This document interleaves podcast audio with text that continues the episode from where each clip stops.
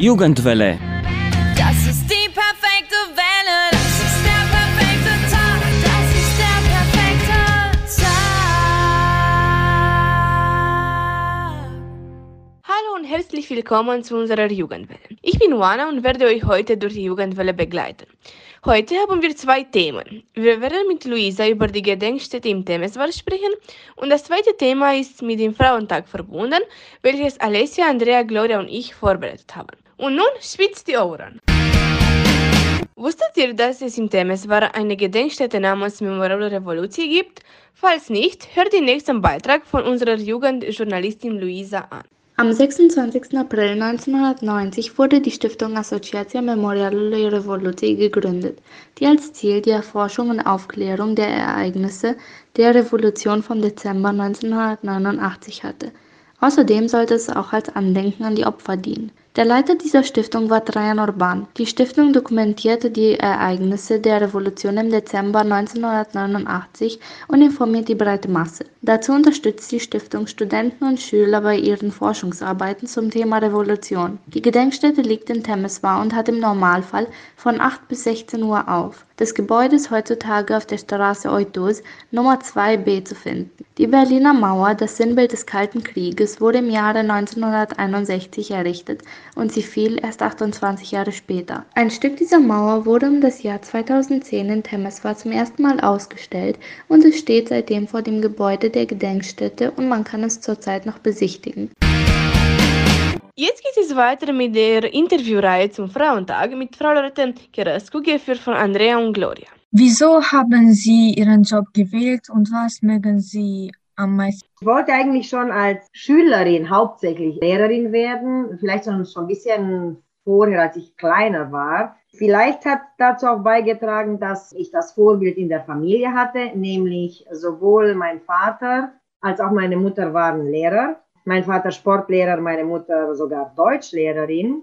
Das Interessante ist aber, ich habe meine Mutter nie als Deutschlehrerin erlebt, so dass ich eigentlich sie nur so allgemein als Vorbild hatte. Hingegen wirklich meine Deutschlehrerin aus der siebten Klasse als Vorbild übernommen habe, dann war mir klar, mir hat sehr gefallen, wie sie unterrichtet hat, wie wir äh, miteinander gearbeitet haben. Sie hat mich dann auch zum ersten Mal für die Landesphase der Deutscholympiade, also auf diese Landesphase dann vorbereitet. Ich habe sie sehr gemocht und dann war mir klar, ich möchte Lehrerin werden, sogar Deutschlehrerin. Na und dann ging es weiter eben zunehmend, dann auch im Lyzeum war mir klar, das möchte ich studieren. Zuerst in einer anderen Sprachenkombination. Ich hätte gerne Englisch und Französisch studieren wollen, um dann im Lehramt tätig zu sein. Aber zu meiner Zeit gab es zu wenig Französisch in der Schule und ich hätte mich viel mehr für die Prüfung auf mehr vorbereiten müssen, auf die Aufnahmeprüfung. Und dann habe ich es sein lassen, habe die Kombination Deutsch-Englisch genommen. Somit dann in dem Bereich Lehrerin. Wenn Sie nicht Deutscherin wären, welche andere Tätigkeit würden Sie auswählen? Also ich wollte immer schon Lehrerin werden. Ich habe auch meine Englischlehrerin sehr gemocht. Darum war auch der Studienwunsch dann Englisch und Französisch. Meine Klassenlehrerin waren Französischlehrerin gewesen. Also die haben alle mit beigetragen sozusagen. Aber meine Entscheidung war dann klar, Deutsch fällt mir leichter, ist auch meine Muttersprache. Und dann war die Kombination Deutsch-Englisch. Klar war für mich Lehrerin.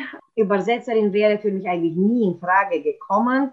Und zu jener Zeit hätte ich in der Kombination Deutsch-Englisch gar nichts anderes gewusst. Somit war es für mich ausschließlich Deutschlehrerin dann der Wunsch. Ich habe um meine Zeit auch als Englischlehrerin unterrichtet, aber der Spaß war nicht genauso groß wie mit der deutschen Sprache und somit war ich dann sehr froh, als ich auf Englisch verzichten durfte und eben mich ausschließlich auf Deutsch konzentrieren durfte. Was ich mir immer gewünscht habe, Lehrerberuf macht mir Spaß. Ich bin Lehrerin durch und durch. Ich mag meinen Beruf, ich liebe den Beruf, ich mag es mit Schülern zu arbeiten. Ich habe die Schüler gern und ich hoffe, das spürt man dann auch immer oder naja, so oft wie möglich. Somit ist das wirklich meine Leidenschaft. Also der Lehrerberuf passt zu mir. Ich glaube, nichts anderes könnte ich besser machen. Nach so vielen Jahren äh, im Bereich sicher nicht mehr. Vielleicht am Anfang hätte ich noch was anderes machen können. Jetzt garantiert nicht mehr. Sie hatten schon vorher Ihre Deutschlehrerin erwähnt. Denken Sie, dass äh, Sie vielleicht von ihr etwas übernommen haben? Ja, also von den Vorbildern übernimmt man immer, immer wieder etwas. Also das waren meine drei positiven Vorbilder.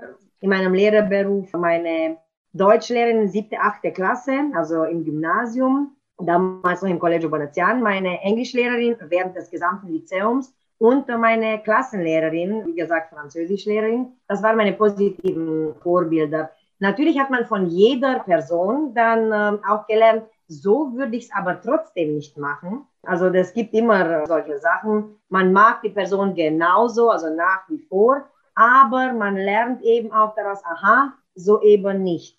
Ähm, zum Beispiel hat mich da mal ähm, positiv beeindruckt bei meiner Deutschlehrerin, wie interessant sie Kurzgeschichten interpretiert hat. Ich glaube, da ist auch die Leidenschaft standen für die Kurzgeschichte oder für die Interpretation der Kurzgeschichten. Das hat sie unglaublich für jene Zeit unglaublich modern, sage ich jetzt im Nachhinein, gemacht. Also das hat mir mal sehr gut gefallen und ganz moderne Methoden hat auch meine Englischlehrerin äh, verwendet.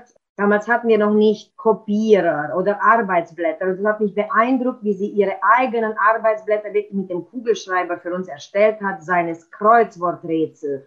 Oder wir hatten äh, Hörverstehen gemacht anhand bekannter Hits aus dem Englischen. Also ich fand das absolut innovativ für jene Zeit und habe mir das angeeignet. Andererseits aber weiß ich, war ich ganz, naja, überrascht, sagen wir mal, ob es war berechtigt, das war, dass für eine Note 8,49 keine 9 eingetragen wurde, sondern eine 8. Und dann habe ich mir vorgenommen, wenn ich mal Lehrerin werde, werde ich das nie zulassen. Also entweder runde ich es auf auf die 8,50, also 9, oder ich gehe dann so weit runter, dass es klar ist, es ist die 8. Ja, also eben war, das war das Negative, das mir auch einen Impuls gegeben hat. Negativ. Naja, das eben, was ich so nicht machen würde.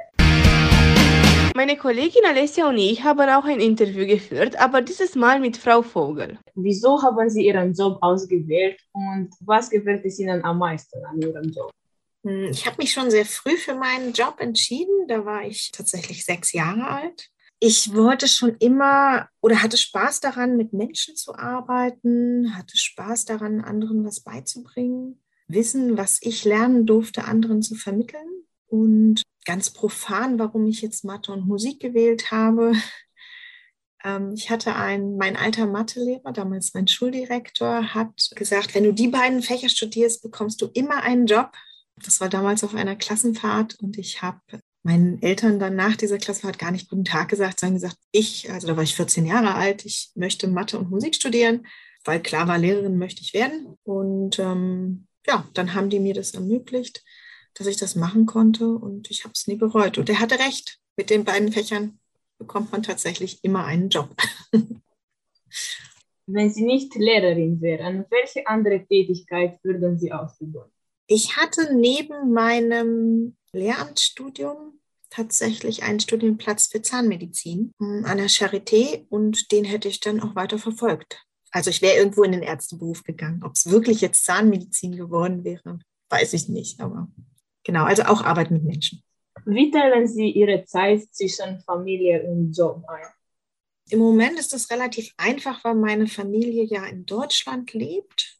Also ich lebe getrennt von denen. Das heißt, ich versuche jeden Monat ein Wochenende rüber zu fliegen. Das funktioniert nicht immer.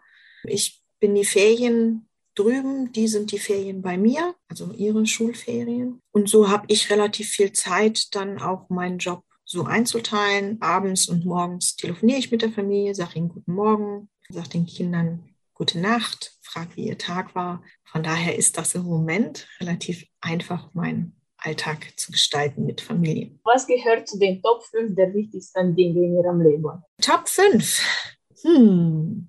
Ich glaube, dass ich das gemacht habe, was ich wollte, dass ich glücklich darin bin, ist ein Punkt. Dass meine Lieben alle gesund sind, was, glaube ich, nicht selbstverständlich ist in diesen Zeiten. Ich habe immer die Ziele verfolgt, die ich verfolgen wollte und hatte immer Partner, die das unterstützt haben tatsächlich. Also Unterstützung ist ein großer Punkt in meinem Leben, glaube ich. Und ich hatte auch beruflich immer Unterstützung. Also sowohl familiär als auch beruflich. Ja, ich ähm, habe viele Stationen kennengelernt, bin durch viele Bundesländer gereist, bin ins Ausland gegangen, ohne je einen Schritt bereut zu haben. Jetzt ist unsere Jugendwelle zu Ende gekommen. Vergesst nicht, den YouTube- und Facebook-Kanal zu abonnieren und schaut auch auf unserer Instagram-Seite vorbei. Einen schönen Tag wünsche ich, Juana, euch. Das ist die perfekte Welle.